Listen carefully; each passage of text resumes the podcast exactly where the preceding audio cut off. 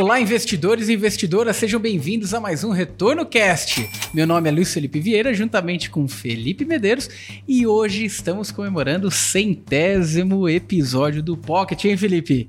E vou resumir com duas palavras: parabéns.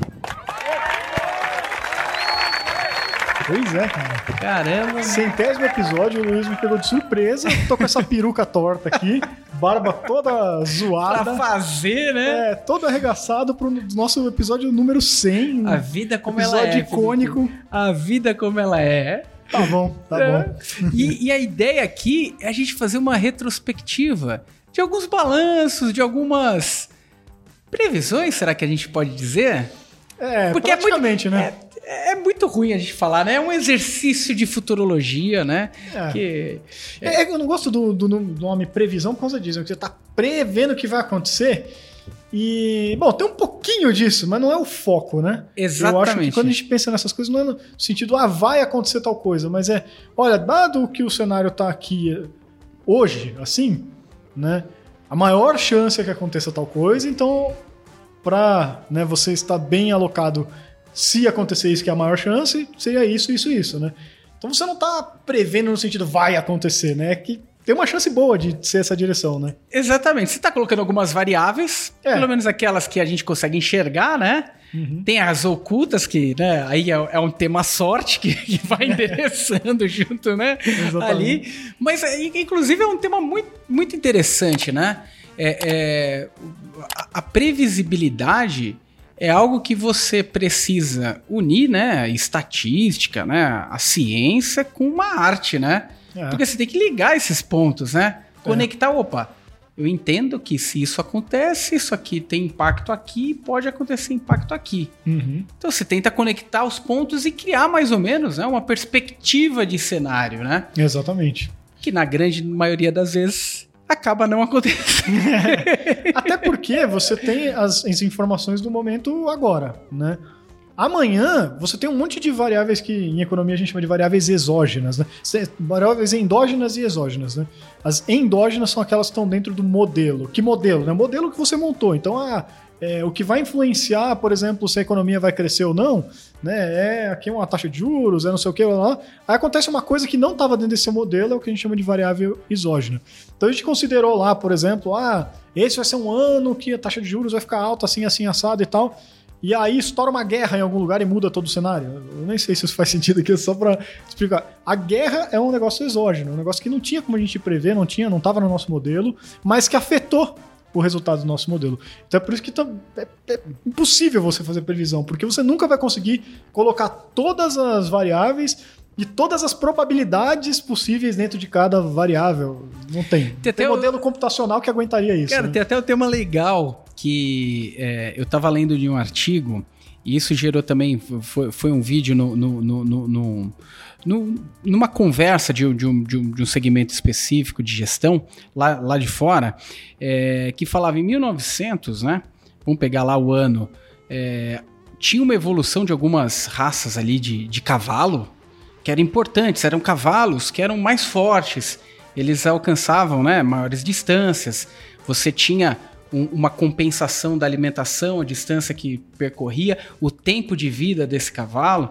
Então, 1900, final de 1800, as empresas que se prepararam para o melhor cavalo ali, né, para distribuir aqueles cavalos que eram que era o meio de, meio de locomoção mais comum da uhum. época, né, é, acabaram investindo um certo dinheiro, só que não contava com uma tecnologia do automóvel que principalmente depois da crise ali de 29, uma série de, de questões acontecendo, guerra, é, e a indústria evoluiu demais. Uhum. Lá, 1920, já estava com uma proporção totalmente diferente. Então, aquelas empresas que se prepararam, ah, daqui 20 anos, daqui 30 anos, o cavalo que vai percorrer maior distância vai ser esse, vamos investir nisso aqui, uhum. acabaram quebrando a cara, né? Uhum. E outras empresas também no meio do caminho, se a gente pegar Xerox, né? Empresas de smartphone que quebraram a cara no meio do caminho porque...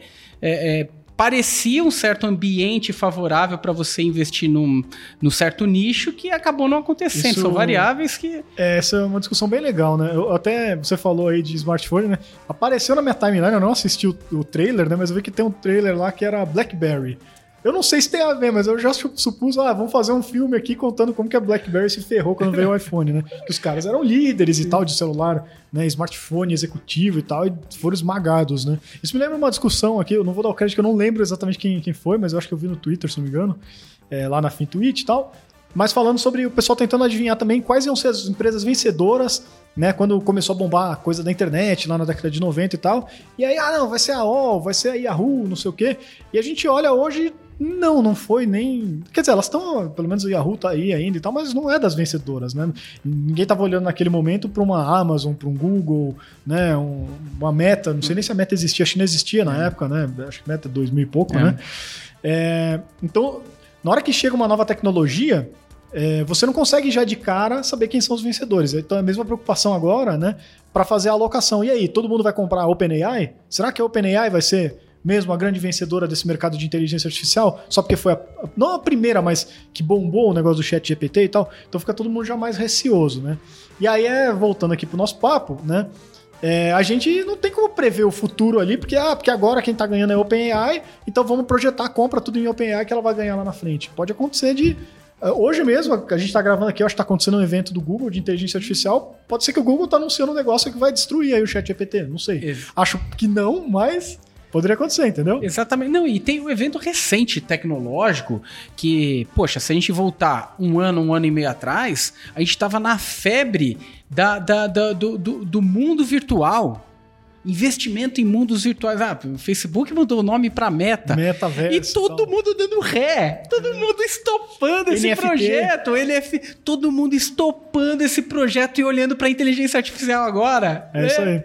Cara, é, é uma dinâmica é muito. É, as coisas são muito rápidas. Então é muito difícil da gente identificar todas as variáveis possíveis, condensar elas é, e, e, e, ser muito assertivo numa previsão, e sem contar aquelas lá que vem, né? Aqueles desafios do, do cisne negro que acontece, vem um evento imprevisível, uhum. que não estava em nenhuma variável, nem no seu teste de estresse estava uhum. aquilo lá, vem e arrebenta com tudo, né? Exatamente.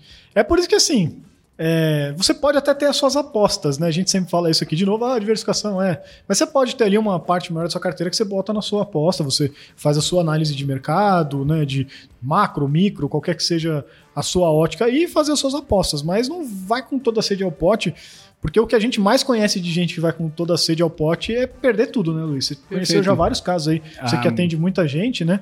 Que a pessoa se empolgou, não, esse, esse case aqui, ó, não tem como dar errado. Eu vai lá, pega 90% do capital, bota naquilo e o negócio vai lá e dá errado. Aí o cara tá aposentado já. Perde Exatamente. todo o patrimônio ah, da aposentadoria dele. Isso aí muito. Cara, tem, tem até gestão que faz isso. Gestão. No, o, o, sobrinho do Armínio Fraga, Nossa. lá, recente, né? Quantos milhões de dólares perdido numa, entre aspas, aposta que poderia multiplicar por 3, 4 patrimônio.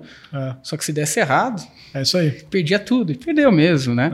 É. É, então, é, é, essa, essa situação de, de, de ter certeza de algo que, que vai acontecer no futuro, uhum. olha, duvide, tá? Duvide. É. E aí eu trago né, alguns episódios a gente brincando, porque é, dado esse contexto e diante da nossa capacidade também limitada de enxergar o que vai acontecer, a gente tentou brincar com algumas previsões. A gente começou a fazer isso lá em 2020, uhum. tentando entender, né? Pô, pandemia, o que, que vai acontecer no ano de 2021?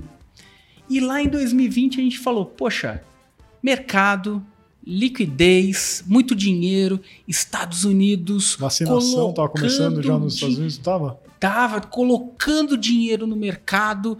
Isso significa uma queda na taxa de juro. Opa! Estados Unidos vai ser a opção. S&P 500 vai bombar. E a gente falou final de 2020 isso aí. E o que acontece em 2021? S&P 500 batendo recordes, né? Cara, impressionante. Impressionante. A gente acertou.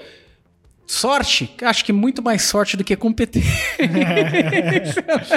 Não, mas, mas a gente brincando aqui, a gente acabou acertando a previsão, mas muito por conta disso, né? Muita enxurrada de dinheiro, a, a, a, tudo parecia calhar com, com, com, com um, uma oportunidade, algo oportuno ali para aquele momento. E realmente 2021 aconteceu. Uhum. Final de 2021, a gente falou: opa, dado esse contexto que aconteceu muito dinheiro no mercado, cara, 2022 não tenho muita certeza do que vai acontecer.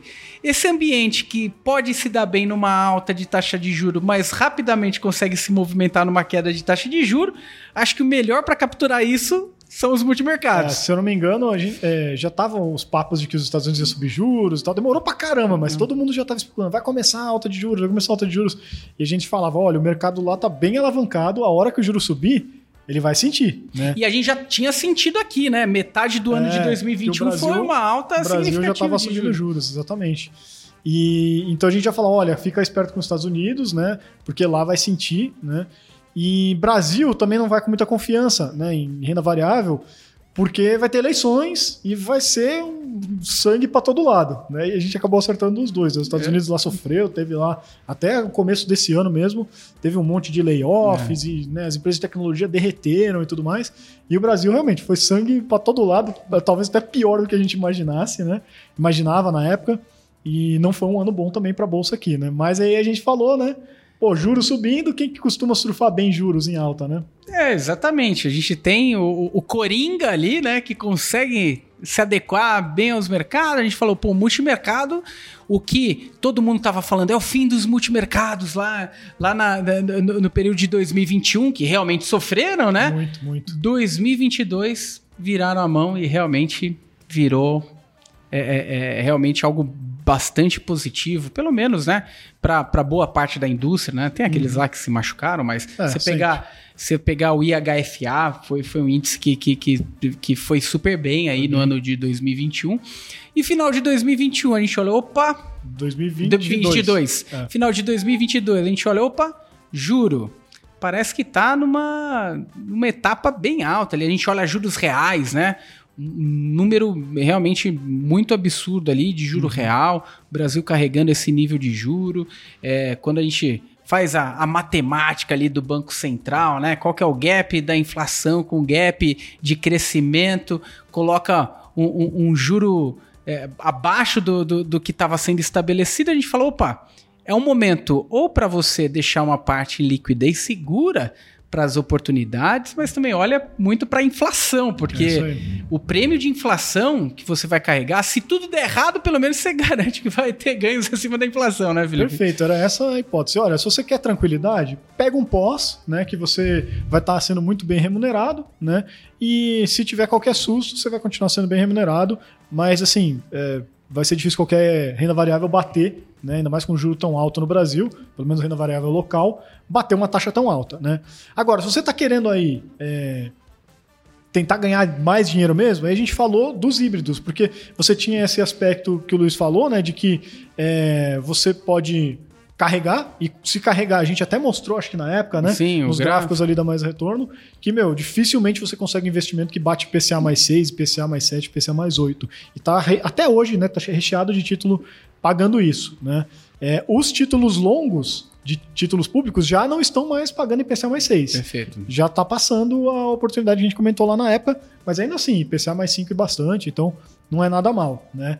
É, mas também, ainda que você não fosse carregar até o vencimento, outra, terceira possibilidade de ganhos rápidos ali na, na, renda fixa seria que se você compra um título longo com uma taxa alta e os juros começam a cair, aí você ganha pela duration, né? você faz aquele trade de renda fixa.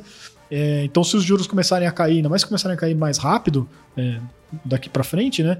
Aí quem comprar, mesmo que seja um pré-fixado, um pouco de prazo maior, né? Também conseguiria ganhar bastante dinheiro nesse trade aí com o título, né? É, e o que é interessante, até agora a gente tem visto isso aí dar certo, né, Felipe? Tá caminhando para isso. Olha, tá caminhando para isso. É, novamente, o que a gente fez nada mais foi do que uma brincadeira de futurologia, né? A gente tentar trabalhar com as variáveis, pelo menos as que se apresentam mais claramente ali na nossa cabeça, né? Uhum. Muito simplório, né? No modelo demais, demais. simples demais, é. mas que por uma questão de sorte, a, gente, a gente tem acertado aí, né? Então a gente. É, é, selando o centésimo episódio com, com, chave de ouro, falando, pô, a gente acertou 100% das previsões na sorte. Quer o track record melhor que esse, pô? Tá aí, ó. Exatamente. Vamos relatório, pô. É. mas mas é, é importante, sempre que você olhar né, para a dinâmica do portfólio, sempre, sempre que você estiver construindo o seu portfólio, se tomar muito, muito, muito cuidado com previsões, tá?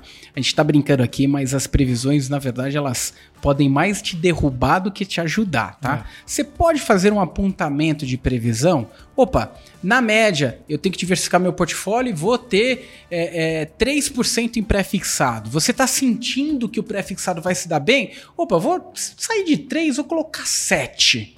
Uhum carrega um pouquinho, mas não o suficiente para você é, ter uma perda patrimonial aí consecutiva, constante. Isso aí pode, pode prejudicar demais, né?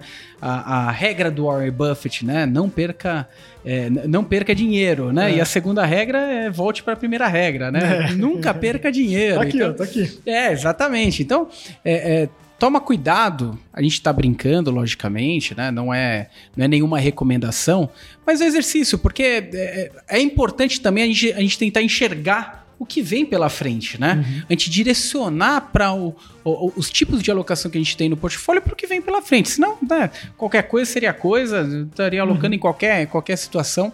É, esse exercício é legal, mas mais importante, importante do que esse exercício é exercitar a diversificação do portfólio, né, Felipe? É isso aí. Tem alguns estudos né, que mostram que acho que 90% dos resultados de longo prazo vem muito mais da alocação né, que você monta o seu portfólio, então essa diversificação montadinha bonitinha, pensando no longo prazo, do que é, resultados desses. Pincelar o produto, né? É, o é ativo. tentar acertar esse market timing aí. Então, o mais importante mesmo é fazer uma boa carteira, bem pensada.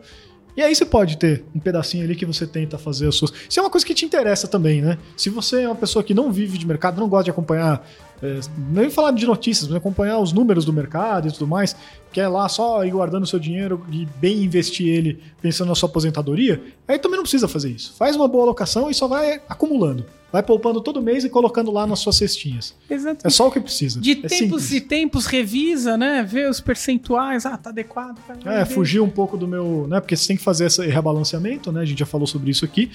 Mas, ah, deu uma fugida aqui, eu deveria ter menos nessa cesta do que eu tô agora, então tiro dela, boto na outra, pronto, agora estão as proporções corretas, bola para frente. Às vezes até usar estratégias passivas, tá? Uhum. Né? ETFs. É. E... Aliás, tem uma ETF nova que saiu essa semana aqui, é, acho que é do pessoal do BlackRock, acho que é.